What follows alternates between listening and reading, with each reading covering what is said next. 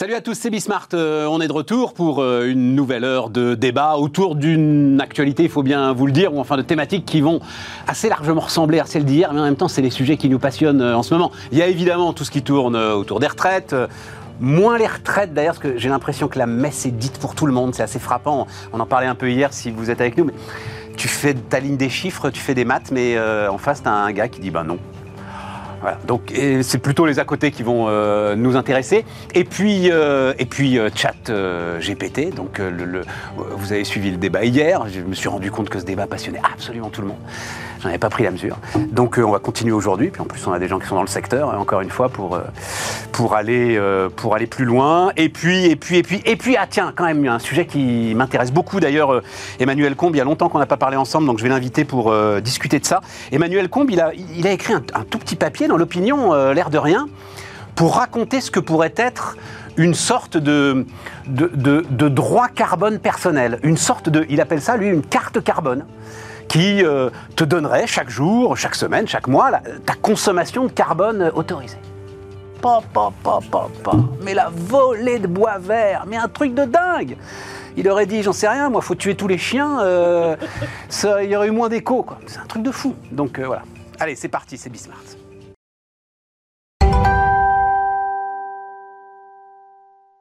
Autour de la table. Bénédicte Tillois, salut euh, Bénédicte, euh, fondatrice notamment de Ask for the Moon, mais qui a l'immense mérite en ce moment d'avoir été DRH de la SNCF, c'est ça hein, euh, SNCF Réseau. Voilà, SNCF Réseau, et puis tu t'es occupé aussi de toute l'île de France. Guy Mamoumani, salut Guy, co-président, co-fondateur du groupe Open, et Clément Aura, salut Clément. Salut Stéphane. Prof d'éco à Sciences Po et à Dauphine. Sorbonne. Sorbonne. C'est ça. Je salue Jérôme Matisse qui, lui, est voilà, euh, à Dauphine. Voilà, Jérôme. voilà, voilà, voilà. Euh, allons-y. Euh, non, mais d'abord, question très ouverte sur les, les retraites. Allez, laissons de côté le débat parce que je crois que tout a été dit peut-être sur la façon dont vous voyez là le sujet maintenant. C'est demain que commencent euh, les mouvements de grève. On ira euh, particulièrement sur la SNCF, évidemment, avec toi, Bénédicte. Mais avant ça, votre sentiment, on est dans une espèce de figure imposée. Voilà. Donc on va faire oh les oh là là, quand ils sont foutus, euh, les syndicats sont là. Et puis le texte va être voté. Et puis on se retrouvera dans cinq ans parce que finalement, cette réforme ne résout pas tous les problèmes qui auraient dû être résolus. C'est mon scénario, voilà. Bah, les dés ne sont pas jetés. Hein. je rappelle qu'en 95, on, a réussi à bloquer cette réforme. Hein, et, vraiment, si tu me demandes mon, mon sentiment, moi je suis très inquiet. Je suis très inquiet parce que j'ai été totalement traumatisé par euh, les manifs, euh, les discussions de 95 et j'ai peur que ça recommence. D'accord. Et vraiment, euh, on a vécu quand même, parce que bon, je fais partie des gens qui ont un âge avancé maintenant, donc je peux en parler. Ça a été une période qui a duré je ne sais plus combien de semaines, et qui a été absolument catastrophique pour tout, à tous les niveaux, personnel, professionnel, business. Et j'espère que ça ne va pas se renouveler. D'accord. Alors après, tout est passé quand même, tu sais ça, euh, Guy. En fait, l'histoire que euh, les grèves de 95 ont bloqué la réforme, en fait, c'est un mythe. Ah oui? Mais oui. En fait, tout est passé quand même. Mais après Après, absolument. Derrière. Derrière. J'en avais discuté. Comment s'appelle cet ancien ministre qui est devenu maintenant entrepreneur?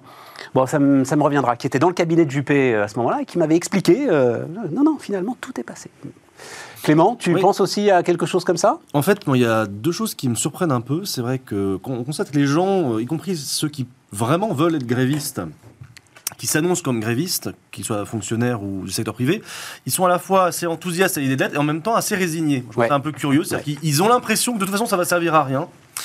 Donc, c'est un peu un premier paradoxe. Et deuxièmement, moi je trouve curieux qu'on ait oublié la précédente réforme des retraites, donc euh, d'Edouard Philippe, qui était quand même tout sauf paramétrique. Hein. Le but c'était vraiment une refonte complète euh, du système, c'était même assez, assez technocratique, on va dire. Comment ça d'Edouard Philippe, euh, enfin de Emmanuel Macron? Edouard Philippe, lui, il n'en voulait pas de ce truc. Oui, c'est quand même lui qui l'apportait. ouais, contraint forcé. Hein, il l'apportait avec un flingue sur la tente. Hein. Oui, non, bien sûr. Mais il s'était quand même très engagé. Il n'aurait pas eu le Covid, normalement, elle aurait dû être adoptée. Elle était quand même totalement différente de la réforme actuelle, ah qui finalement est pas, enfin c'est vraiment une réforme purement paramétrique où on modifie, euh, voilà, quelques paramètres. Et moi je trouve ça curieux finalement qu'on se dise pas, mais Pourquoi est-ce que on a soudainement, en quelques années, refusé l'idée ou renoncé à l'idée d'un- d'une refonte, quelle qu'elle soit, euh, quelle qu'il soit, de l'ensemble des régimes? Et voilà, c'est les deux paradoxes. La résignation de ceux qui pourtant veulent aller euh, manifester et le fait que finalement, on se dit que la seule réforme des retraites possible, c'est des ajustements de paramètres. euh, La réforme euh, Macron-Philippe Delevoye, voilà, on va l'appeler comme ça. oui, c'est ça, voilà. Celle-là, la CFDT euh, la soutenait. Oui. Voilà, la CFDT était derrière, effectivement, cette Il y avait eu réforme. même un débat assez avancé. réforme à l'Assemblée, oui, voilà. bien sûr. Ouais, la réforme à points avec des euh, points d'entrée, points de sortie. oui. Chaque euro cotisé donnera droit au même droit. C'était Oui. un slogan magnifique. Ouais, tout à fait. Bénédicte, Moi, avant de rentrer sur la SNCF. Je trouve qu'il y a un mauvais vent qui souffle. C'est-à-dire que je suis d'accord sur le fait que les gens pensent que c'est plié, et en même temps, ils veulent en découdre. Et c'est devenu un prétexte, c'est devenu un chiffon rouge. C'est jamais bon quand on, on voit les gens. Donc toi, tu as peur d'un truc mode gilet jaune alors Ouais, un peu. Guy a peur d'un truc mode 95, toi, tu as peur d'un truc Moi, mode moi gilet j'ai jaune. peur d'un truc qui, en fait, soit le- un déversoir de mauvaise humeur, dont on ne sait pas comment on l'arrête, parce que finalement, la réforme en tant que telle, elle est pliée. Et donc, il n'y a pas d'enjeu de négociation sur le fond de la réforme. Et engager euh, une espèce de lutte sociale, quel que soit le nom qu'on lui donne, sans, sans avoir euh, deux, trois bricoles à négocier, c'est toujours très mauvais signe. C'est toujours très difficile, parce qu'on sait Hmm. Il y a un petit truc à négocier sur les carrières longues. peut-être, mais c'est... c'est- En gros, euh, ceux qui commencent à 18 ans vont devoir euh, cotiser 44 ans au lieu de 43. Enfin, nous 43, enfin les, les- les- les- voilà, eux 44. Bon, voilà. Donc La euh, il y a un petit truc à il y a un petit truc à La négocier. question, c'est est-ce que c'est à l'échelle, tu vois? C'est-à-dire, Ah bah est-ce que c'est à l'échelle de la mauvaise humeur il y, a, il y a- Dans la tête des Français, il y a l'idée que, euh, un, il faut le faire, et en même temps, c'est injuste. Et, et ça, c'est quand même très embêtant.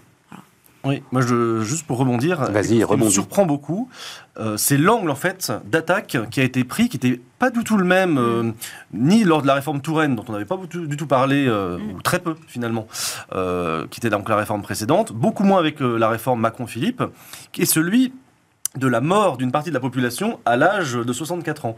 Et moi, je, enfin, que ce soit dans les émissions de télé, c'était sur Quotidien encore cette semaine, euh, Libération, Alternative économique, pour une, euh, voilà. C'est, bon, évidemment, c'est un peu plus orienté, mais tous, ils nous mettent ce graphique sous les yeux en disant attention, à 64 ans, il y a déjà un quart des, pour- des, voilà, des Français les plus pauvres. C'est une aberration, ce non, truc. voilà. C'est Et moi, je totalement suis- biaisé, ce Exactement. Et, mais on nous répète ce chiffre, et comme on disait euh, hors plateau à l'instant, une information qui circule comme ça devient progressivement une sorte de fait, comme si Oui. Un quart, un tiers, pourquoi pas la moitié donc des Français étaient déjà morts à 64 ans pour les plus défavorisés. Et effectivement, euh, ça transforme cet enjeu de réforme des retraites en une sorte de lutte des classes. euh, et moi, j'ai même des collègues, euh, voilà, qui- en plus, bon, je le dis aussi en tant que prof université, on n'a pas le métier le plus pénible au monde, ni en termes d'horaires, de, vacances, etc. qui ont dit, qui nous ont dit, en discutant entre nous, cette réforme, c'est une réforme de classe. Et là, Macron, il me renvoie à ma race, la race des pauvres. Moi, j'ai un collègue qui m'a qui m'a sorti. Prof d'université. Oui, c'est ça. Euh, en disant, bah oui, mais j'ai commencé à travailler plus bon. Donc c'est vrai que c'est, à mon avis, un angle un peu particulier, non seulement celui des inégalités sociales, mais avec euh, un angle spécial qui est celui de la mort. La mort à l'âge, voilà. Et c'est quelque chose de nouveau. Enfin, moi, j'avais- on, a, on voit rarement, je trouve, une réforme où on dit cette réforme, attention, elle est très inégalitaire parce qu'elle va, euh, en fait, euh, conduire à ce que ceux qui sont déjà morts euh, cotisent sans jamais avoir droit à la retraite derrière. Bah, Ceux qui force. sont déjà morts cotisent, non. Non, ceux qui sont, non, ceux qui, non, ceux qui sont morts, Ceux qui cotisent vont mourir, ça, voilà, auront cotisé. cotisé sans bénéficier. voilà. Sinon, non, ils peuvent voter, accessoirement, ceux qui sont morts, mais cotiser, c'est compliqué. Et j'ai même, vu euh, voilà, un économiste, euh, donc plutôt hétérodoxe, dire finalement Macron c'est Bismarck aujourd'hui. Le fa- la fameuse phrase de Bismarck euh, lorsqu'il crée les systèmes de retraite, euh, disant mais à quel âge meurent les ouvriers 65 ans? Eh bien mettons une retraite à 65 ans. Sur le trait d'humour, et ben, de manière grin- grinçante, c'est quelque chose qui est réapparu dans le débat aujourd'hui. Bah, c'est la Avec ce force- fameux chiffre, euh, voilà, c'est la force de la 25% com. des plus pauvres sont morts à comme 64 de LFI, hein, finalement, Oui, oui, qui bien a sûr. trouvé cet angle, Mhm. Euh, parce qu'ils n'ont pas réussi à, on va dire, contrecarrer les Ouais, arguments rationnels, et qui sont allés trouver un angle Mais qui, qui fait, qui fait mouche. Je sais moche, pas. mais, ça, mais ça peut être, Mais je euh, sais ça peut pas. assez. Repris. Les gens voient en bien, mais enfin, les gens voient bien autour d'eux, partout, dans leur famille, que les gens sont pas morts à 65 ans. Mais tu vois, Tu vois, enfin, je veux dire, je- euh, ouais, chacun sait que l'espérance de vie, elle est au-delà de 80. Enfin, franchement, là, je sais pas s'il fait mouche cet argument. Il fait mouche sur les plateaux de télé, dans les émissions à la Ah con. oui, mais- mais c'est- c'est c'est plus un sujet. euh, c'est plus un sujet technique du tout. C'est-à-dire, Ah non, je suis d'accord. c'est devenu un sujet hein, immensément Mais depuis le politique. Et c'est encore plus cette fois-ci, parce que comme tout a déjà été dit, comme tu l'as dit, euh, c'est devenu un enjeu politique euh, de se compter. D'ailleurs, il y a une petite, euh, euh, comment dire, querelle de qui va prendre le lead sur le sujet entre les organisations politiques et les organisations syndicales. On voit bien qu'elles sont alignées sur le euh, sur le slogan, mais pas alignées sur la prise de responsabilité là-dessus. Donc, euh, non, c'est pas très bon signe, je trouve. Mais j'aime bien ce que tu dis, effectivement, sur, euh, je vais le résumer, tu dis il n'y a pas de but de guerre, Non. c'est toujours compliqué, Quand Poutine en sait quelque chose, Oui. quand tu es dans une offensive, que tu n'as pas de but de guerre et que tu te retrouves, comment l'arrêter? Eh ben, en fait, enfin, c'est le problème de. on- tous les gens qui négocient savent que lorsque les choses sont pliées, euh, il y a de la radicalité à la clé. Oui, c'est une, phrase qu'on dit beaucoup. Alors, moi, dans ma Ouais. tête, elle est attribuée à Staline, mais je pense que tous ceux qui ont négocié là, c'est quelque chose qu'on pourra leur céder. faut toujours avoir en main quelque chose à céder. euh. Quand, en fait, il faut, il faut donner le maximum de choses avant pour éviter et garder des choses pour que la négociation, en fait, soit possible. Ouais. Sinon, ça devient, en fait, une bataille pour l'honneur. Et les batailles pour l'honneur, on ne sait jamais qui Mmh. les gagne. Pas mal, hein? Va rester là. Hein, ça, fait réfléchir. hein. Non, non, juste pour. euh, parce que, quand même, depuis 95, tu as eu euh, 2010, donc la réforme Wörth. Euh, tu as quand même 4, quatre fois des mobilisations au-dessus du million. Et le 12 octobre, tu as 3 millions de personnes dans la rue, quand même. Et c'est voté quand même. hein. donc, euh, voilà. Et effectivement, ajouter que. euh, parce que je ne l'ai pas assez dit. L'équilibre à 2035 n'est garanti donc par euh, Bercy, par ceux qui font la réforme, qu'avec un taux de chômage à 4,5% et une productivité en hausse de 1% par an. Ce qui n'est pas gagné. Tout ça Ouais, pour ça. ouais. quoi. Ouais, tout ça pour ça. Euh, la SNCF, euh, Bénédicte, le, le- parce que là-dessus, en, en- pour aller dans ton sens sur l'idée d'un truc qui pourrait devenir un peu ingérable, il y a eu donc l'histoire de Noël, Oui. les, les- les contrôleurs qui échappent à tout contrôle. Oui. Les, contrôleurs, c'est c'est une population déjà particulière à la SNCF. C'est des nomades euh, à l'intérieur d'un métier qui est un métier plutôt sédentaire. Il y a deux populations nomades à la SNCF. Il y a les conducteurs et les contrôleurs. Les contrôleurs, ils exercent leur métier au milieu des foules, dans un train qui bouge toute la journée. Et donc, je pense que la partie, enfin, la, la période Covid, ils l'ont ressenti sans doute comme une période plus compliquée que les autres, un peu comme les gens qui étaient euh, En première ligne. En Hmm, première ligne Tout à fait d'accord. sans avoir été reconnus en tant que tels, parce que euh, les infirmières font davantage euh, pleurer que, que- que les contrôleurs. Et de manière relative, les conditions d'exercice de leur métier sont devenues plus difficiles comparées à leurs collègues qui ont pu euh, faire des réunions depuis leur bureau, depuis leur salle à manger, euh, et, et qui ont obtenu le télétravail. Donc en fait, les conditions de travail, c'est jamais qu'une fin en soi, c'est une fin en soi comparée à celle des autres. Et, donc, leur métier, ils l'ont vécu comme plus pénible, en même temps qu'ils ont été progressivement mélangés avec les autres. Or, ils se revendiquent comme euh, une classe, une race à part. hein. Ils s'appellent les roulants roulés. En tout cas, moi, je me rappelle quand je les dirigeais, c'est comme ça qu'ils prétendaient, enfin, qu'on les regardait. Et, euh, donc, c'est une population qui est toujours un peu irritée. Donc, euh, et là, avec des organisations syndicales qui sont devenues beaucoup plus institutionnelles, enfin, le dialogue social est devenu de plus en plus institutionnel parce que euh, les, les- les, euh, il y a moins de, il y a moins de, de- il y a plus les, les CHSCT, les Alors, j'ai un chiffre, mais tu vas me le confirmer. La, la- la création des CSE, donc euh, hein, qui euh, rassemble oui. tout ça, a fait disparaître 70% des délégués oui, du personnel Oui, oui. De- à la SNCF. 70%. mais- et et- et d'ailleurs, Ce qui en creux veut dire qu'ils étaient beaucoup quand même. hein. un, tu as raison, ils étaient beaucoup, mais deux, ils s'étaient un peu répartis les responsabilités, ce qui fait que, d'une certaine manière, tout le monde avait quelqu'un Il y avait un point de qui contact. était capable de le défendre. Et on sait ce que ça veut dire. Les, enfin, les, tous, les corps intermédiaires, ça a toujours de la valeur. hein. Surtout, comme tu le dis très justement, pour des gens qui sont nomades. Bon, Il faut des points de contact il partout. faut des points de contact. hein, juste pour, euh, je me rappelle à l'époque, je ne pense pas que ça ait beaucoup changé, mais ils ont 80% des questions des clients et ils ont 20% des réponses potentielles immédiatement. Donc ils ont un métier qui est pas simple. Bon. Et, euh, et donc, euh, mais ils sont comme ils sont un peu différents des autres. euh, pour les organisations syndicales, c'est pas forcément une population si facile que ça. Et là, ils se sont retrouvés tout seuls, entre eux, avec le sentiment de ne pas être bien traités. Et donc, ils montaient cette coordination.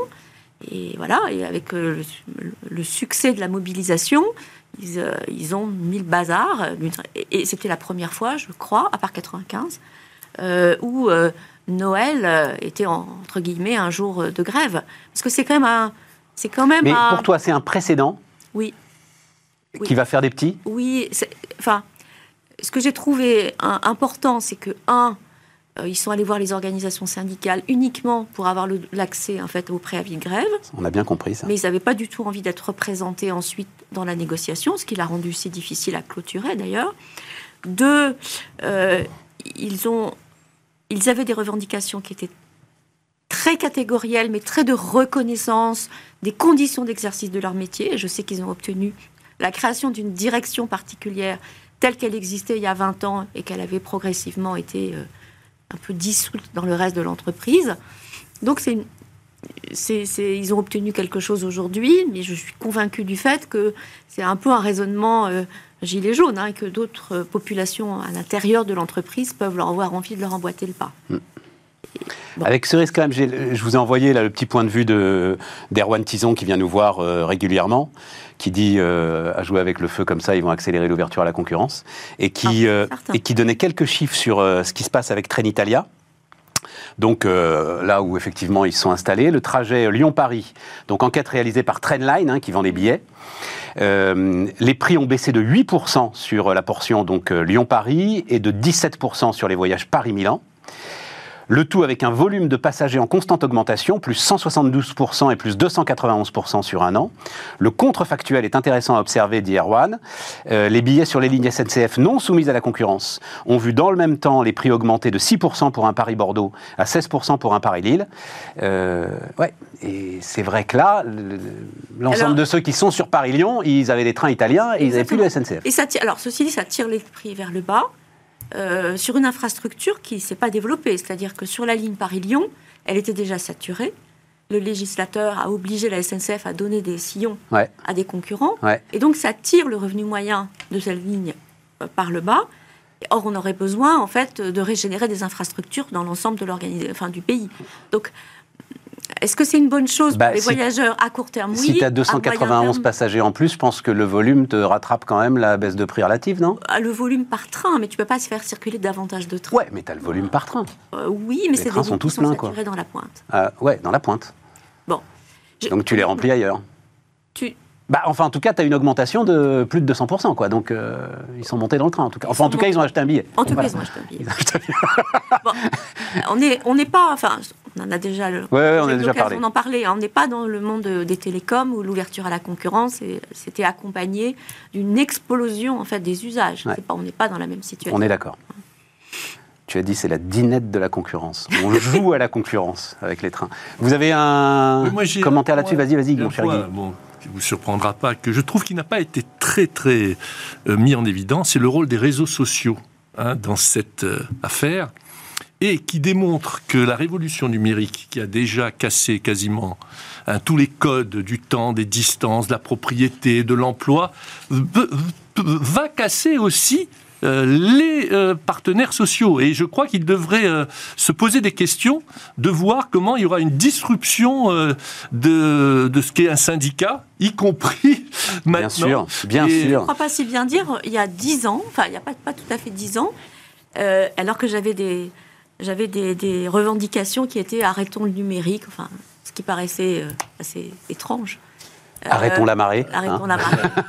Euh, j'avais, j'avais proposé, et on l'avait fait, euh, ça s'était d'ailleurs déroulé à Sciences Po, on avait monté ce que j'avais appelé à l'époque, avec la CFDT d'ailleurs, un Digilab social, et on faisait réfléchir ensemble les organisations syndicales, les managers, les dirigeants, les salariés sur, à l'ère numérique, que devient le dialogue social, qui s'empare euh, finalement du numérique pour améliorer la relation est-ce que les organisations syndicales veulent prendre des initiatives? Parce que quand tu distribues un tract à la sortie de l'usine, euh, est-ce que tu fais la même chose sur, euh, sur les réseaux sociaux ou pas?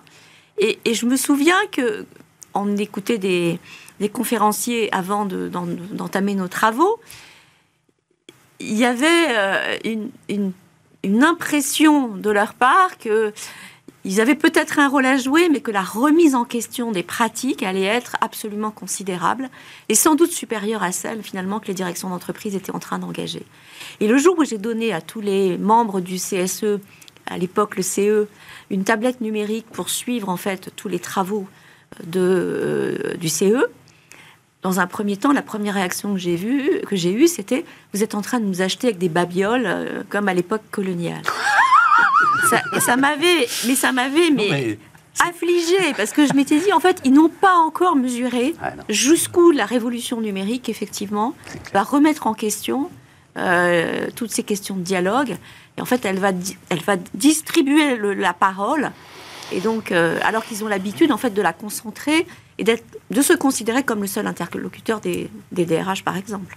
Bah, de toute façon, le numérique, on en avait souvent parlé ici, c'est vraiment le, le royaume de l'horizontalité. Tout le monde devient. Voilà. Et donc, toute forme d'organisation verticale, ce qui est vrai aussi pour les partis politiques, euh, toute forme d'organisation verticale euh, ne peut être que confrontée à cette difficulté. Mais ce qui est curieux, c'est que finalement, les syndicats, euh, s'il ne leur restait pas en quelques acquis euh, du système paritaire, mais il est possible que dans quelques années, euh, vu notre tradition syndicale quand même beaucoup plus faible en France que dans d'autres pays, il en reste euh, soit pas grand-chose, soit euh, plutôt la création de mouvements temporaires, effectivement, qui, euh, de manière très éphémère, disparaissent ensuite. euh, en tout cas, Mais ils sont pour l'instant irréfragables. voilà, Ce exactement. mot magnifique qui ne peut irréfragable qui veut dire qui ne peut être contesté. bah, il y a- Irréfragable. il y a un verbe pour, euh, qui a été créé pour dire euh, ce qui va leur arriver, c'est le verbe kodakiser. C'est-à-dire que l'entreprise Kodak, refusant l'arrivée du- de l'appareil photo numérique pour des questions de rentabilité de leur pellicule, etc., eh bien, a disparu euh, Ouais. Six mois plus tard. Donc euh, là encore, c'est un nouvel exemple. Enfin, moi, c'est vraiment mon régal hein, de regarder ça, d'observer ça. hein. Encore un exemple de résistance à la révolution numérique et ils se feront. euh, Mais, mais tu Kodak vois, en fait, euh, la question c'est à- quels sont les, les changements en fait euh, sur lesquels ils peuvent être en première ligne et sur lesquels ils pourraient euh, euh, attraper une nouvelle, une, une nouvelle génération. Parce qu'aujourd'hui, quand on regarde les, les réunions syndicales, c'est quand même des têtes blanches. hein. C'est-à-dire que c'est, c'est- ils ont peu de, de très jeunes dans leur rang. Et ils pourraient s'emparer des questions écologiques. Et en l'occurrence, s'ils sont mal à l'aise avec les questions écologiques, ils les prennent pas. Donc c'est assez cruel parce que finalement, Mais ils oui, sont héritiers d'une tradition. Ça vient Euh, confronter le productivisme euh, communiste de base, euh, Bah, C'est-à-dire qu'en qui fait, fait d'ailleurs que les seuls syndicats avec lesquels je puisse discuter moi, c'est ceux de la CGT Mine Énergie, parce que c'est les seuls qui sont encore dans euh, l'idée euh, Oui. produire. Voilà. et, et qui, et, qui ont, et, et qui ont encore, et qui ont encore, L'acier ne ment pas. peut-être pas pour très longtemps, puisque tu le disais, avec les réseaux sociaux, ça a beaucoup disparu, puis avec le télétravail aussi, la main sur les endroits stratégiques où on peut encore euh, bloquer le pays. C'est-à-dire on peut encore bloquer le pays par les raffineries, par les transports, de moins en moins. On le bloque plus à la poste. hein. Donc euh, il y, a, il y a- il y a- il y a peu d'endroits dans lesquels en fait on doit euh, allouer des ressources Mais syndicales voudrais- quand on est syndicat. Vas-y, vas-y, euh, parce que. Juste un dernier mot, juste pour dire que on se serait attendu à ce que Emmanuel Macron, président de la République, connaissant tous ces enjeux, mette en place une réflexion sur un nouveau cadre social, fiscal, syndical, venant accompagner la révolution numérique. C'est vrai là, parce qu'il n'y a pas de nous- quatrième. Enfin, Mais il l'a fait. Non, mais il il l'a fait. Ouais, mais, bah, il l'a ça fait. prend pas. Il-. Mais, mais bien sûr que si. Euh, tu as dans euh, Si, le- ce qu'on a appelé à un moment le Barnum El Khomri, donc euh, l'ensemble qu'on a tous oublié maintenant, tu as aujourd'hui des syndicats qui sont soumis aux élections. Mais non, mais Et, et donc, ah bah, mais, mais, normalement, ça doit tout changer. Il se trouve que tout le monde s'en fout et que ça ne change rien. Non, mais je mais c'est. Voilà. Bah non, je suis d'accord, mais je parlais pas de ça. Je veux dire que de la, de la même façon qu'aujourd'hui, on réfléchit à une industrie du futur, on ne peut pas réfléchir à la révolution numérique avec le cadre vrai, social de, issu de la révolution industrielle. Alors attends, justement, dans ce cadre-là, je vais te donner, parce que je ne les ai pas encore donnés, c'est quand même des chiffres super intéressants que euh, nous a envoyé France Stratégie sur les 10 ans de la fibre. Euh, donc, euh, ça fait 10 ans, lancé par François Hollande, comme quoi, hein, quand même. Euh, 36 milliards d'euros d'investissement. euh, alors, c'est un tiers public, deux tiers privés. 36 milliards d'euros euh, d'investissement. 99% des foyers et des entreprises françaises sont aujourd'hui éligibles à la fibre. 46% des Français accèdent à Internet via la fibre. Et donc, effet euh, sur l'économie française qui sont là, dynamique entrepreneuriale, dit France Stratégie, le nombre de demandeurs d'emploi baisse de 1% en moyenne dans les territoires nouvellement couverts. Et c'est peut-être d'ailleurs, je me disais, une explication au bon chiffre de l'emploi qu'on a quand même un peu du mal à, Mm. à expliquer, qu'on explique par une baisse de la productivité. Mais l'idée d'un nouveau dynamisme, parce qu'en fait, ce sont très souvent des auto-entrepreneurs qui se lancent grâce à la fibre et grâce euh, au digital, ce nouveau dynamisme-là, je l'avais encore jamais vu, vu- mis, vu en avant. Je termine. Augmentation de la valeur de l'immobilier, bon, euh, ok. Et surtout, donc, modernisation des entreprises. L'arrivée de la fibre multiplie par 1,3 l'utilisation du cloud et par 1,5 l'autorisa- le- l'utilisation des CRM et euh, augmentation de 7% de la valeur ajoutée dans le secteur marchand avec l'arrivée de la fibre. C'est magnifique quand même, hein, tout ça. hein. Voilà. Je pense que le syndicat que je présidais à l'époque a beaucoup travaillé sur ces sujets-là et on peut s'en réjouir. Eh ouais. Mais il y a une chose qui est totalement oubliée là-dedans, euh, c'est la culturation, l'éducation, la formation. Si vous avez une magnifique autoroute et que vous ne savez pas conduire une voiture à 130 à l'heure, eh bien, ça ne sert à rien. Et il fallait accompagner euh, ces infrastructures d'un plan absolument massif hein, d'éducation et d'acculturation. Je rappelle, malheureusement, j'aime pas le faire moi-même, mais c'est quand même euh, une façon de montrer mon réalisme, qu'il y a 13 millions de Français qui ne sont pas dans cet environnement. Attends, il y a pire. Il y a pire. 41% des entreprises n'envisagent pas de basculer vers la fibre. Ben voilà. Donc, euh, Toujours dans le rapport de France et Stratégie, hein, merci qui est vraiment France super Num, intéressant. hein. France Num, que je cite euh, régulièrement, qui fait le travail d'acculturation des chefs d'entreprise, des PME, parce que notre Ouais. problème, c'est sur les PME. Bah, c'est ce que dit France Stratégie. Oui, bah oui, oui. L'infrastructure seule ne suffit pas, il faut un accompagnement par l'écosystème. Vous êtes en phase. euh. Eh ben voilà. Exactement. Clément Oui, en fait, je suis très surpris de la corrélation euh, du chiffre. J'ai pas regardé ce rapport de France Stratégie entre la fibre et l'emploi. Euh, Hein, t'as- oui, t'as- t'as vu je ça surpris, effectivement. Par des. des... Par des auto-entrepreneurs. Ouais, par Oui, des, c'est par- et voilà, ils disent ça par le, le- c'est une, c'est un moteur d'entrepreneuriat, dit euh, France pas, Stratégie. non, c'est pas étonnant, mais c'est et vrai t'as que, une baisse euh, du chômage de 1%. Oui, Super. le chiffre est quand même euh, impressionnant. parce que Ah oui. 1%, ça fait quand même. euh, Oui. Ça pas fait plaisir. Ça Ouais, fait plaisir. ça, Ça fait plaisir. Et, et tu te retrouves quand même avec un petit élément d'explication là qui me rassure un peu plus que la baisse de la productivité sur euh, l'idée que notre chômage baisse plus vite que n'augmente le PIB, qui était quand même un problème. Et donc, euh, et donc voilà. Et euh, alors, c'est un peu technique, mais enfin, on est sur Bismarck, donc j'ai aucun problème. Mais euh, euh, 1,5 d'utilisation du CRM en plus, c'est les boîtes plus efficaces. hein, euh, Voilà, il n'y a, a pas de doute là-dessus. Bien, on marque une pause et bah, on va continuer avec Chat GPT.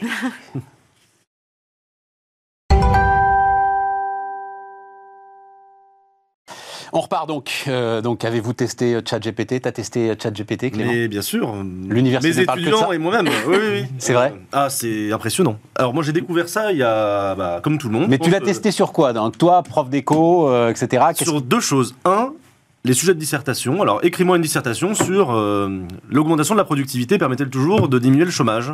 Et puis, boum, il commence à rédiger une dissertation. Donc, je voulais voir si. Et tu lui as mis combien Parce que le prof, là, qui dit. euh, hein, il, il avait mis 11,5 à. Ouais, moi j'aurais dit autour de 10. pareil. Autour de 10. En Ah fait, oui, d'accord, tu lui non, mets c'est en fait, c'est pas brillant, quoi.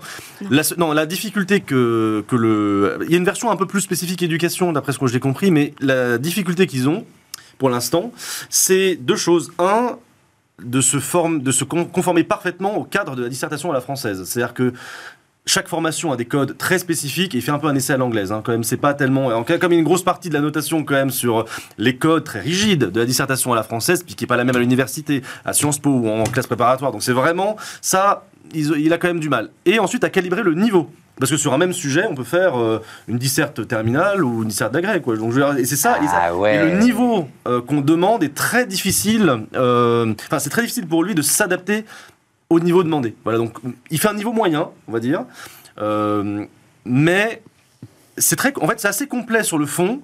Mais la méthode, c'est pas vraiment la méthode de dissertation à la française. Ça va être par exemple une étude de cas. C'est beaucoup plus anglo-saxon et le niveau.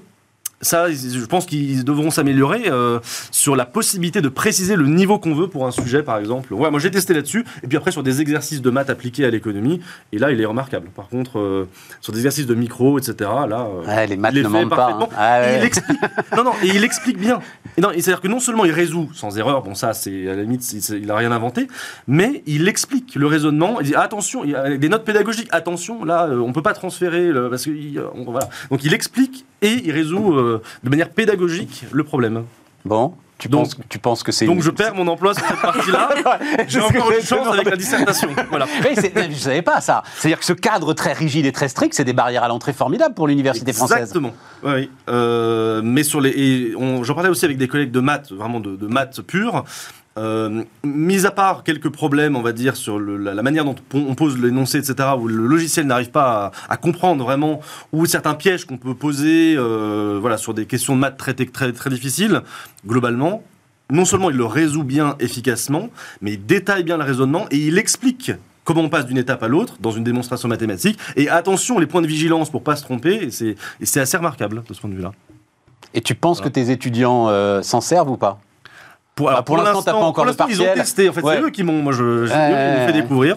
Moi, j'avais, voilà, j'ai entendu parler par eux avant d'entendre par les médias. Ils m'ont fait découvrir. Alors au partiel, ça voudrait dire que les surveillants sont pas très efficaces si- s'ils l'utilisent au partiel. Bon. Et après, pour eux, leur travail personnel, pour l'instant, je pense que c'est vraiment les débuts. Après, euh, va falloir qu'on fasse autre chose que de donner des devoirs maison. Ouais, Voilà. c'est ça. ouais, ouais. Parce que Bon, le, euh, le et- risque, et- c'est que ça- c'est difficile à détecter pour l'antiplagiat. T'as testé euh, Oui, oui. Alors, moi, j'ai entendu parler de ça par les enfants, par mes enfants. Donc, euh, pendant les fêtes de Noël, ils ont joué, euh, ils ont fait euh, inventer des jeux vidéo à ChatGPT. En fait, euh, ils lui ont demandé d'écrire les lignes de code. Et euh, alors, je suis incapable de.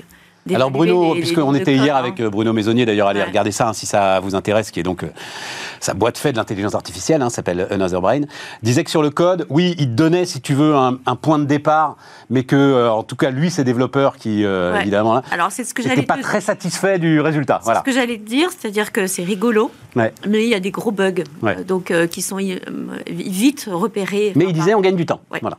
Et le, la deuxième, euh, le deuxième cas, c'est que euh, on devait rédiger des, des modes d'emploi. Et, et la manière de structurer un mode d'emploi, on lui a posé la question comment bien structurer un mode d'emploi? Et pour le coup, on a trouvé que c'était brillant. Parce qu'il avait repéré, en fait, toutes les, toutes les, les- les différents. Le sommaire, en fait, a, a bien utilisé le plan du mode d'emploi. Il y avait deux ou trois, euh, euh, peut-être, rubriques qu'on n'aurait pas imaginé de, de- de récupérer sur la façon d'utiliser euh, une des Quelle fonctionnalités d'un logiciel. Quelle Donc, euh, histoire.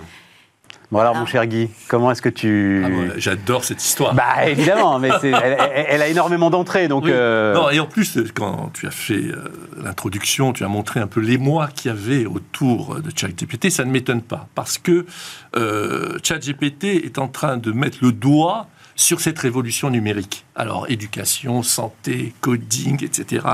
Et donc, de tout le monde se sont concernés et tout le monde a cette réaction de dire ah ça y est mon emploi va disparaître ces examens c'est n'importe quoi etc j'ai quelques réactions par rapport à ça moi la première c'est que je trouve que c'est une excellente nouvelle pourquoi? Parce que après Facebook et ses quelques difficultés on voit là que Google est challengé alors qu'il y a encore trois mois, on nous aurait dit Google, eh, c'est impossible à bouger, etc., etc. Voilà, le numérique vous le démontre. Moi, ça fait des années que je le dis, rien n'est jamais acquis. Vous savez, moi, il y a 40 ans, IBM était le grand euh, méchant loup. Moi, aujourd'hui, bon, IBM est un acteur euh, euh, banal. Ça, c'est le premier point qui est plutôt une excellente nouvelle euh, sur les repères que nous avons. Alors maintenant, sur les questions d'examen, alors ça, c'est mon régal.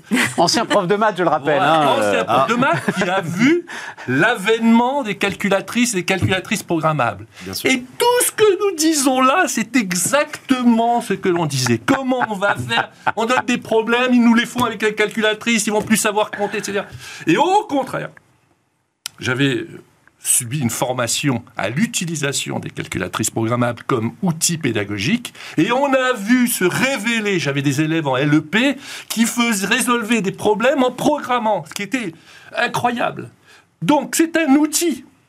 Donc si, messieurs les enseignants, vous ne voulez pas que vos examens soient complètement euh, euh, déphasés par cet outil, eh ben, il va falloir que vous cassiez la tête à faire des examens qui tiennent compte de ChatGPT. C'est ce je qui suis va totalement arriver. d'accord. Voilà, c'est mais oui, non mais je Non, sais mais- pas non, mais- non, non, mais bien sûr. Moi, je termine l'argumentaire. C'est que justement, ça, ça montre. euh, le, et d'ailleurs, c'était un peu la pré- précédente discussion. Ça montre notre sujet sur le progrès. Ne- vous avez un tsunami qui est en train d'arriver. Arrêtez de résister. Voilà. Préparez-vous à cette vague en apprenant à surfer. Pour tous les sujets. Je peux prendre le sujet. Le chat GPT, c'est vrai, c'est arrivé aujourd'hui comme un, point d'orgue de tout ça. Et c'est formidable, parce que au moins, eh ben, vous allez commencer à vous casser la tête sur la transformation de l'éducation. Et d'ailleurs, moi j'ai participé à un MOOC euh, d'ailleurs, je veux le citer parce que euh, ce, professeur est tout à fait, euh, on va dire, en, en anticipation. Il s'appelle Alain Goudet. Hein, c'est le il est prof à Neoma. Il a créé tout un MOOC sur la transformation numérique. Et lui, il est tout à fait prêt à s'adapter à ces nouveaux enjeux. Donc, c'est tout. C'est une révolution. Préparez-vous, formez-vous, parce que vous ne pourrez pas l'arrêter. C'est cette- Ah oui c'est- Non, mais- c'est ce merveilleux adage, hein, euh, quand mais- le vent souffle, certains construisent des murs, d'autres Ouais. des moulins. Voilà. Toi, Bah, tu tiens, fais une éolienne. Toi, tu fais une éolienne, toi, voilà. Un champ d'éoliennes. Champ d'éolienne. Non, mais en plus, enfin, je trouve que c'est un côté amusant. Et, et la différence peut-être de certaines autres euh, grandes transformations numériques, c'est très proche. C'est-à-dire, euh, c'est très proche de nous, tu vois. C'est-à-dire que l'accès est immédiat. C'est-à-dire que tu, tu tapes, tu récupères le truc. Je trouve que c'est très pédagogique, plus pédagogique que certaines grandes évolutions Mais- auxquelles on n'avait pas accès. Ce qui est très intéressant dans ce que dit Guy et qui est le, le cœur de la, de la transfo, puisqu'on parle quand même aussi de- des entreprises. Et c'est ce- vraiment alors euh, ce qu'on apprend, ce qui est le métier du groupe Open quand ils font de l'intégration, c'est tu peux pas intégrer un système si tu n'intègres pas les hommes. Et le- la seule manière maintenant, en fait, ce que nous dit Chat, d'intégrer les hommes, c'est de dire ça va changer tout le temps. Apprendre à apprendre, ça n'a jamais été aussi vrai que maintenant, quoi. En fait, ça va changer tout le temps. Mais c'est clair. Mais à côté de... de- Pardon Guy, mais ça peut être un peu flippant quand même. Tu comprends C'est-à-dire, c'est, donc nous on est, enfin euh, Clément là, mais nous on est au bout d'un long chemin, mais euh, avant, avant Ouais, la prochaine réforme des retraites. si, en termes professionnels quand même, globalement. Bon voilà. C'est très flippant à tel point que je te rappelle le titre de mon livre, hein, qui est L'apocalypse numérique n'aura pas lieu. Ouais. Voilà, et je Je prépare un parle pas d'apocalypse, moi je parle d'un truc Bah oui, épuisant, épuisant parce que sans arrêt. Non, mais- Donc là, la demi-vie des compétences, hein, la fameuse demi-vie, c'est deux ans, et donc là, ça va être six mois, ça va être trois mois avant de se reformer. Et c'est pour ça que j'ai voulu contrer ce discours du docteur Alexandre, etc., qui ont prévu, anticipé la disparition de tous les métiers. C'est faux. En faux, particulier, celui de développeur, Bah, ça m'a fait marrer. C'est faux. Je lui dis, toi, tu prévois qu'on va plus avoir besoin de développeurs grâce à l'intelligence artificielle. Et maintenant, avec Chuck GPT, je sais pas ce qu'il aurait dit. Hein. Et moi, je suis en train d'en rechercher 1000 de plus parce que je les trouve pas. Et la profession en cherche de 50 000 Oui, chaque oui. année qu'on n'en trouve pas. Donc c'est ridicule. Ah, non, voilà. Et donc, en fait, tu as raison de dire que euh, c'est angoissant. Non seulement, pourquoi c'est angoissant? Parce que d'abord, c'est une rupture, une rupture sur les codes, tel qu'on vient d'expliquer, mais en plus, ça va à une vitesse qui est impressionnante. C'est ça. Alors, et ça, ce- ce- cette combinaison entre un changement radical et une vitesse de changement, c'est extrêmement anxiogène. Et se sont engouffrés eh bien, des dizaines d'auteurs, de journalistes pour et de films pour nous expliquer que ça va être l'apocalypse. C'est ça mon sujet. Là où c'est compliqué quand même, c'est que c'est pas que des transformations personnelles, c'est des transformations systémiques.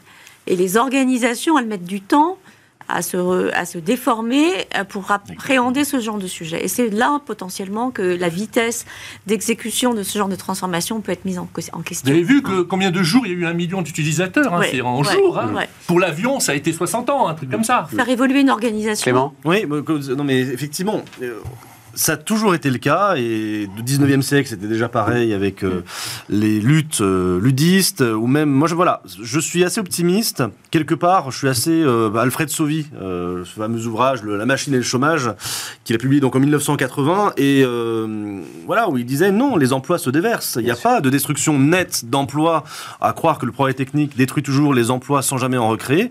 Et là, bon, c'est vrai que c'est- ça, peut, ça fait toujours un petit peu peur, mais au-delà de la peur, euh, ce que va créer cette intelligence artificielle, c'est aussi un allègement voire une suppression progressive des tâches inintéressantes, répétitives, que l'être humain n'a pas forcément euh, vocation à faire, euh, à faire toute sa vie, quel que soit l'emploi. Et c'est vrai pour le prof, c'est vrai pour le journaliste, c'est vrai pour, voilà, pour toutes les entreprises.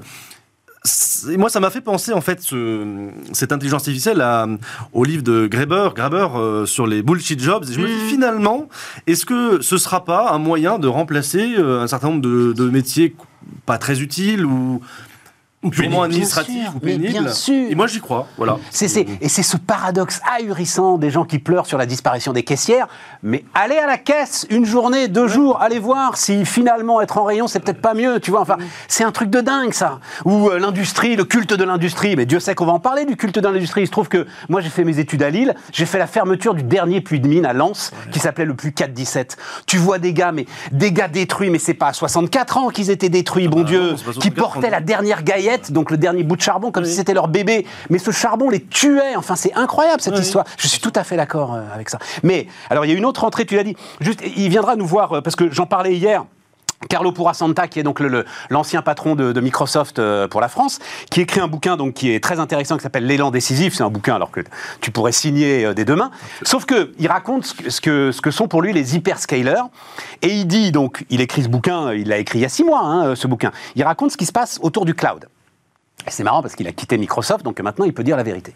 Et il dit en gros, euh, Amazon, donc Web Services, a démarré euh, le premier sur euh, le cloud, le- le- le- l'hyperscale justement. Et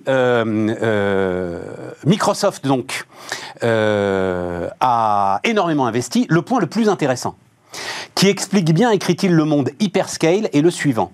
Malgré cet investissement gigantesque de Microsoft et 15 années de travail, quand on regarde factuellement la stabilité et le niveau de disponibilité de l'infrastructure, Amazon Web Services possède toujours un avantage compétitif et propose toujours une qualité de service plus élevée.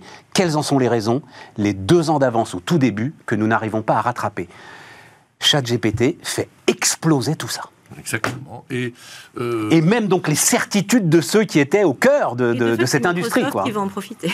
Et alors effectivement, c'est Microsoft qui va peut-être en profiter puisque Microsoft a investi euh, dans cette histoire euh, et au j'en départ. profite pour dire que c'est dommage que, ou il est encore temps d'ailleurs, que l'Europe ne se lance pas sur ces sujets. Mon pote. Voilà, parce que voilà une façon de contourner les retards que nous avons sur d'autres sujets, en particulier comme le cloud. Et euh, je pense que ça devrait être, encore une fois, au centre, hein, au centre euh, des réflexions que l'Europe peut apporter. Et malheureusement, je ne suis pas sûr que ça soit encore le cas. Tu sais, Guy, c'est le sujet de tous les sujets. On, on en reparlera peut-être euh, la prochaine fois. C- Ça m'échappe. Et Bruno, qui était là hier, c'est la grande question. Puisque, effectivement, on pouvait partir de rien et arriver à ce résultat-là, pourquoi est-ce que nous, nous ne l'avons pas fait Alors qu'on a, soi-disant, les meilleurs matheux, les meilleurs ceci. Mais c'est pas soi-disant, non, c'est vrai. Bah, je suis pas sûr que ce soit vrai, puisque pour le coup, on n'y arrive pas, tu mais, vois. mais pourquoi tu- Si ça se trouve, les- ceux qui ont développé ChatGPT aux États-Unis ce sont des Français, hein Parce que je peux te dire. C'était la réponse de Bruno. Ah bah oui, bah, bah, attendez, je suis au conseil C'était la réponse de Bruno, c'était ils partent en fait. Voilà. Je suis au conseil Mais d'administration alors pourquoi ils partent d'orientation de code d'ingénieur et en informatique et je vois chaque année la queue des entreprises américaines qui viennent en, en- en- en- en recruter nos, développeurs. Ah, Bon, Oui. euh, la carte carbone. Cédric Villani avait pas mal travaillé là-dessus, euh, sur, la- sur le, oui, le lien entre l'intelligence artificielle, la rémunération des chercheurs dans ce domaine, etc., qui rendait la France un peu moins compétitive.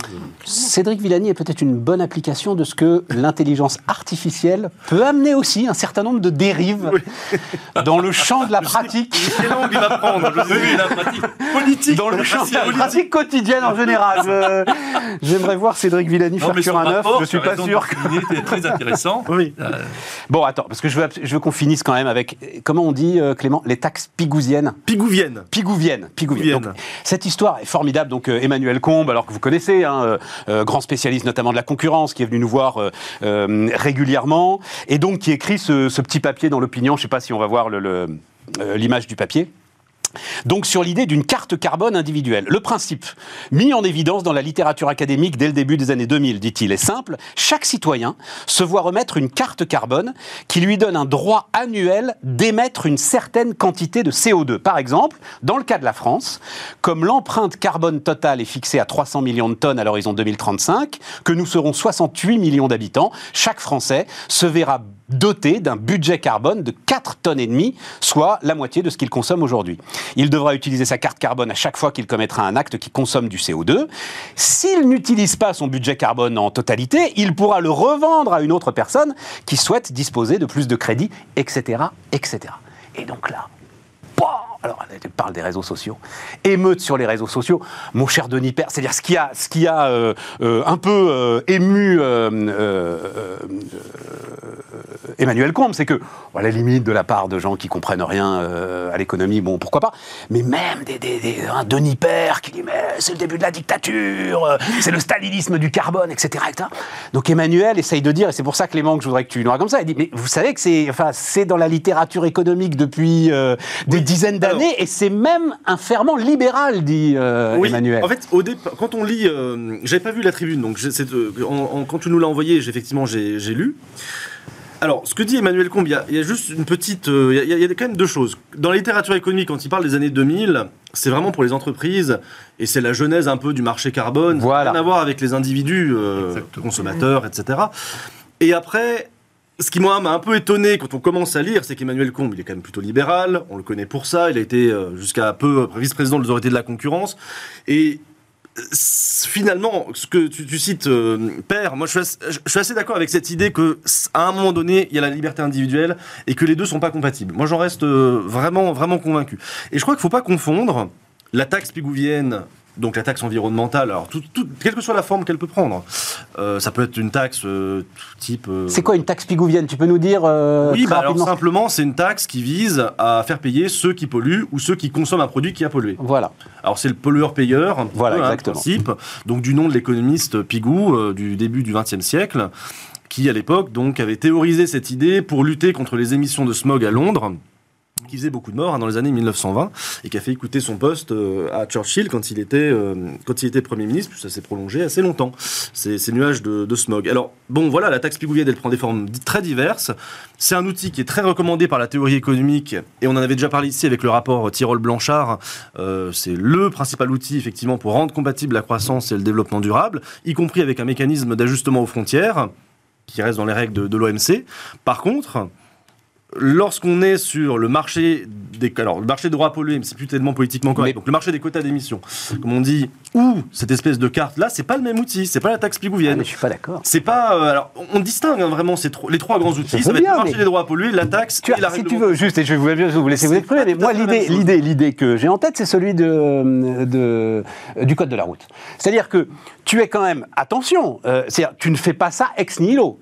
Tu fais ça dans l'idée que tu as face à toi quelque chose qui potentiellement peut détruire l'humanité, c'est-à-dire le réchauffement climatique. Évidemment que sans cette menace ultime, et euh, sur le code de la route, c'est euh, bah, des, millions de morts sur les routes, sans cette menace ultime, évidemment, tu fais pas ça.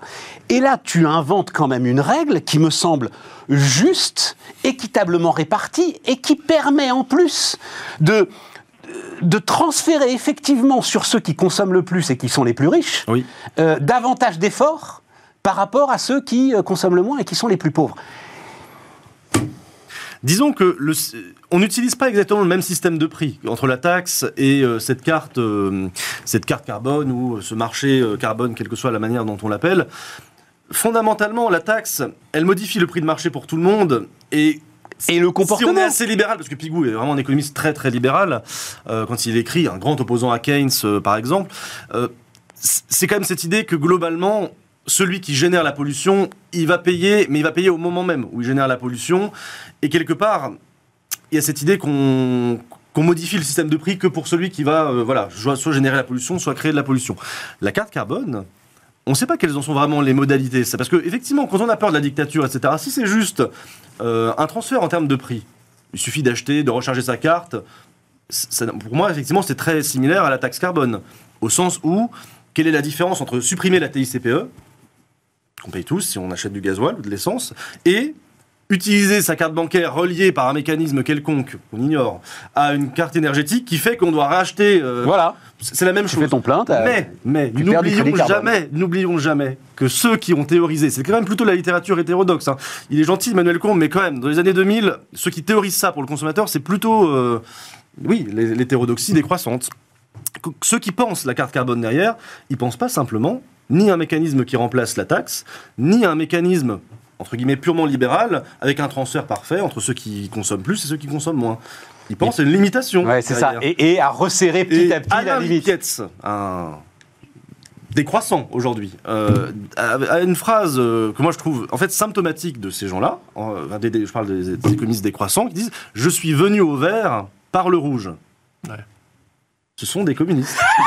voilà, je veux dire, fon- fondamentalement, je dis pas ça d'Emmanuel Combe, hein, mais so- fondamentalement, ceux qui veulent instaurer une carte énergétique, ils n'ont pas l'idée. Il sait quel est l'argument qui me vaciller. hein. Voilà, c'est ça. Clément. Pas simplement, mais ils n'ont- ils n'ont pas l'idée simplement derrière qu'on va payer euh, 3 euros de plus avec une carte énergétique. Bon, je passe sur l'usine à gaz que ce serait. Ça, c'est une autre question. Et moi, je rajouterais, parce que c'est vraiment, j'ai- j'aime beaucoup tout ce que tu viens de dire, euh, mais j'irai beaucoup plus loin encore. C'est que moi, quand j'ai lu cet article, je me suis dit, on n'est pas loin du crédit social euh, chinois.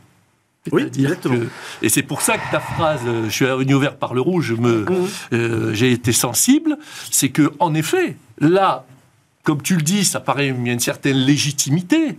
Mais enfin, je peux te dire aussi, mon cher, écoute, si tu traverses euh, en dehors des passages cloutés, tu es dangereux pour la nation, euh, tu vas nous coûter de l'argent, donc je vais t'enlever des points.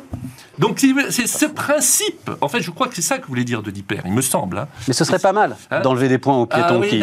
Ah oui, mais on, on a vu, euh, on a vu jusqu'où ça peut aller. Il y a- ou aux vélos qui grillent les feux ou aux voitures qui roulent trop vite.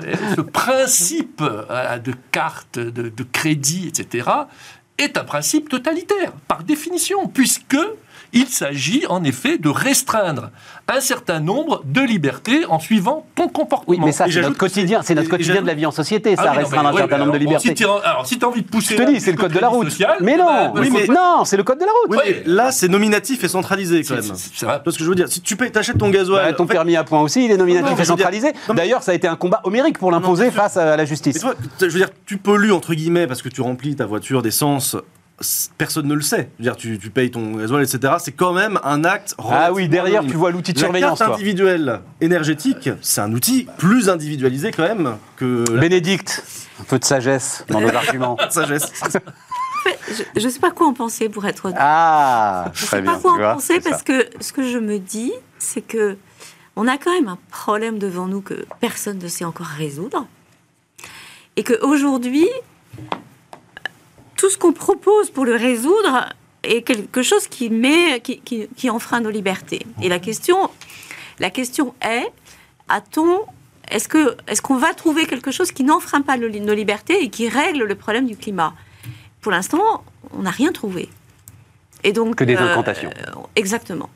Et donc, euh, du coup, je suis mal à l'aise à le bazarder d'un revers de main, parce que la question, c'est que plus les échéances approchent, et plus on se trouve confronté à la, recherche de quelque chose à faire. Alors après, moi, ça m'embêterait beaucoup, hein, parce que, comme vous tous sans doute, mais euh, quand on a des enfants qui habitent à l'étranger, euh, les questions de, de- de droit carbone euh, dans- avec le- les allers-retours en avion, parce que Jean Caudy, il en faut 4 par an euh, vie. Quatre par vie. Il y a une élue de Paris euh, écologiste qui s'est fait rattraper par la patrouille là-dessus. euh, tout à fait. ouais. quatre par vie. Et alors moi, 4 par vie, euh, quatre par ça, je renonce à voir mes enfants ever. T'as la visio, t'as, Ah, c'est- horrible, tu, enfin. tu- tu as le monde, euh, Guy, si tu veux, tu les vois euh, en visio. Non, mais ils vont te dire que la vidéo, ça consomme. Ah, donc il y a- chaque fois, ils vont te trouver quelque chose. Voilà, donc je, voilà, du coup, je sais pas quoi en penser. Juste pour finir, euh, c'est un petit bouquin formidable dont j'ai déjà parlé hier, euh, Rodolphe Bonas, euh, édition Kawa, euh, 40 innovations retail. Et donc il y a évidemment tout ce qui se joue dans le retail autour de cette histoire-là. Et donc euh, il y a un magasin à Stockholm, enfin c'est une chaîne d'ailleurs alimentaire qui s'appelle Félix et qui euh, a proposé donc de faire payer ses courses en CO2. Donc, euh, votre ticket de caisse est automatiquement converti en impact CO2 et vous êtes limité à 18,9 kg de CO2 par personne et par semaine. Voilà, vous ne Et pouvez pas acheter plus. Sinon quoi Ben, vous pouvez pas acheter plus. C'est le sinon non, quoi. mais Mais c'est voilà. Dans ce magasin. Alors, parce que tu me manges ma chute, tu la me manges, prison. tu me manges ma chute parce qu'en fait l'expérience a duré deux jours. Parce qu'en fait, c'est effectivement pas de nappe. Mais l'idée est là. Et donc, euh, euh, l'idée, effectivement, des promoteurs de ce truc-là, c'est c'est que tu vois concrètement devant les rayons que, euh, en prenant, euh, j'en sais rien, moi, euh, un produit végétal, euh, tu vas avoir beaucoup moins d'impact qu'en euh, achetant un steak de viande. Voilà, une côte de bœuf. Voilà. Et tu vois. Bon, l'initiative n'a duré que deux jours, mais c'était euh, Mais c'était pas un Félix en laboratoire Suède. de recherche de, en psychologie des foules ou un truc comme ça? Ah non, non, non, non, non, c'est une vraie. Ah non, euh, c'est C'est- le, grand mérite de ce petit bouquin c'est que c'est la vraie vie. La vraie Tout ce qu'il raconte, c'est la vraie vie. Hier, on racontait les, les robots de Bruno Maisonnier. Voilà, je te le dis juste très très vite, euh, Guy. Donc, c'est des robots, c'est au Japon. Le café, donc, il n'y a que des robots qui servent. Les robots sont euh, pilotés par des handicapés qui sont chez eux. C'est-à-dire qu'en termes d'inclusion, ça va plus loin que tout ce que tu peux imaginer, qui sont pour certains d'entre eux ne sont même pas au Japon. Et tu as une transformation là du monde du travail, sachant évidemment toute la difficulté qu'il y a, etc. Et si tu as des robots, le- tous les problèmes des shifts à 8h, à 18h, Ah ouais, etc., tout ça est réglé. Voilà, c'est. c'est- Et, et- et c- non, non, c'est des, vraies choses. Voilà. Bon, donc. Non, mais disons que, en fait, juste si je devais résumer, cette carte carbone, si elle est juste un transfert, une sorte de taxe déguisée, je vois pas du tout l'intérêt. Les taxes existent justement pour ça. Si c'est juste pour dire, bah, celui qui consomme plus doit racheter du carbone, de toute façon, s'il consomme plus de carbone, il payera plus de taxes. Non. Alors en fait, le- non. voilà, je vois pas trop la différence. Mais non, c'est tout le sujet des gilets jaunes. Ce fameux sujet de la taxe carbone, donc la taxe carbone, mais vous inquiétez pas parce qu'elle va vous être restituée. Le problème, c'est qu'elle va dans la machine de l'État et qu'elle n'est jamais restituée à ceux qui en auraient besoin. C'est tout le sujet de la taxe carbone sur le diesel qui euh, démarre les gilets jaunes. Là, c'est mes crédits carbone à moi. J'en fais ce que je veux. Donc si je veux les Et, vendre. et si je veux les vendre, je les vends. Tu comprends Voilà. C'est là où je trouve qu'il y a quelque chose qui se rapproche un petit peu du revenu universel, si tu veux. tu Oui, vois. oui, tout à Il y a- fait. Il y, a quelque chose de, de- qui m'intéresse. Après, j'entends euh, vos arguments, qui est de dire c'est la porte ouverte à toutes les fenêtres. Euh, c'est Oui. si tu commences euh, avec ça, effectivement, traverser dans les clous, c'est un très bon exemple. Tu es dangereux pour la société, ce qui est vrai. Et donc, euh, tu Et vas puis- avoir et un puis crédit si on veut consommer plus de carbone, mais que le marché n'en offre pas davantage. Mais le problème, c'est que alors le problème là où, point on en est, c'est que le marché en offre toujours plus. Oui. Je vous ai pas mis l'image. je sais mais- pas où la mettre cette image là Outre les du record. On est quand même 2022, c'est le record historique de profit des compagnies pétrolières. Mhm. Après tout ce qu'on dit, tout ce qu'on fait depuis des années, record historique de profit des compagnies pétrolières. Le marché ça toujours là pour servir la demande. Non, non, mais ce que je veux dire, c'est que par exemple, si tu dis bah, chaque personne a 10 crédits et que tu ne peux avoir des crédits. ah bah il est là, merci. euh, Mais tu ne peux avoir des crédits en les rachetant que si d'autres acceptent de les vendre. Mais qui détermine le volume des crédits et qui s'assure Ah bah, le- le- le- les accords de Paris. C'est-à-dire, tu as, euh, il le dit, le chiffre, j'ai plus les chiffres, là, je vais pas te les retrouver, mais euh, nous sommes 68 millions, nous devons émettre tant de tonnes, tu divises par 68 millions, hop, emballé, c'est pesé. Oui, donc ça, ça fait quand même peser une contrainte, au sens où... Mais bien sûr. Mais la taxe fait peser moins de contraintes, d'une certaine manière. Oui, mais la, plus, la taxe, oui, mais le problème, c'est que la taxe n'est pas juste. Tu n'arrives pas à la rendre Oui, juste. On en bah, parlera la non. semaine prochaine avec Anaïs Voigilis. Les Non, crédits carbone de l'Union européenne, c'est l'enfer pavé de bonnes intentions. C'est une catastrophe, en fait, pour l'industrie européenne. On peut pas racheter en fait à qui que ce soit. Non, non, taxes. mais bien sûr. C'est intéressant.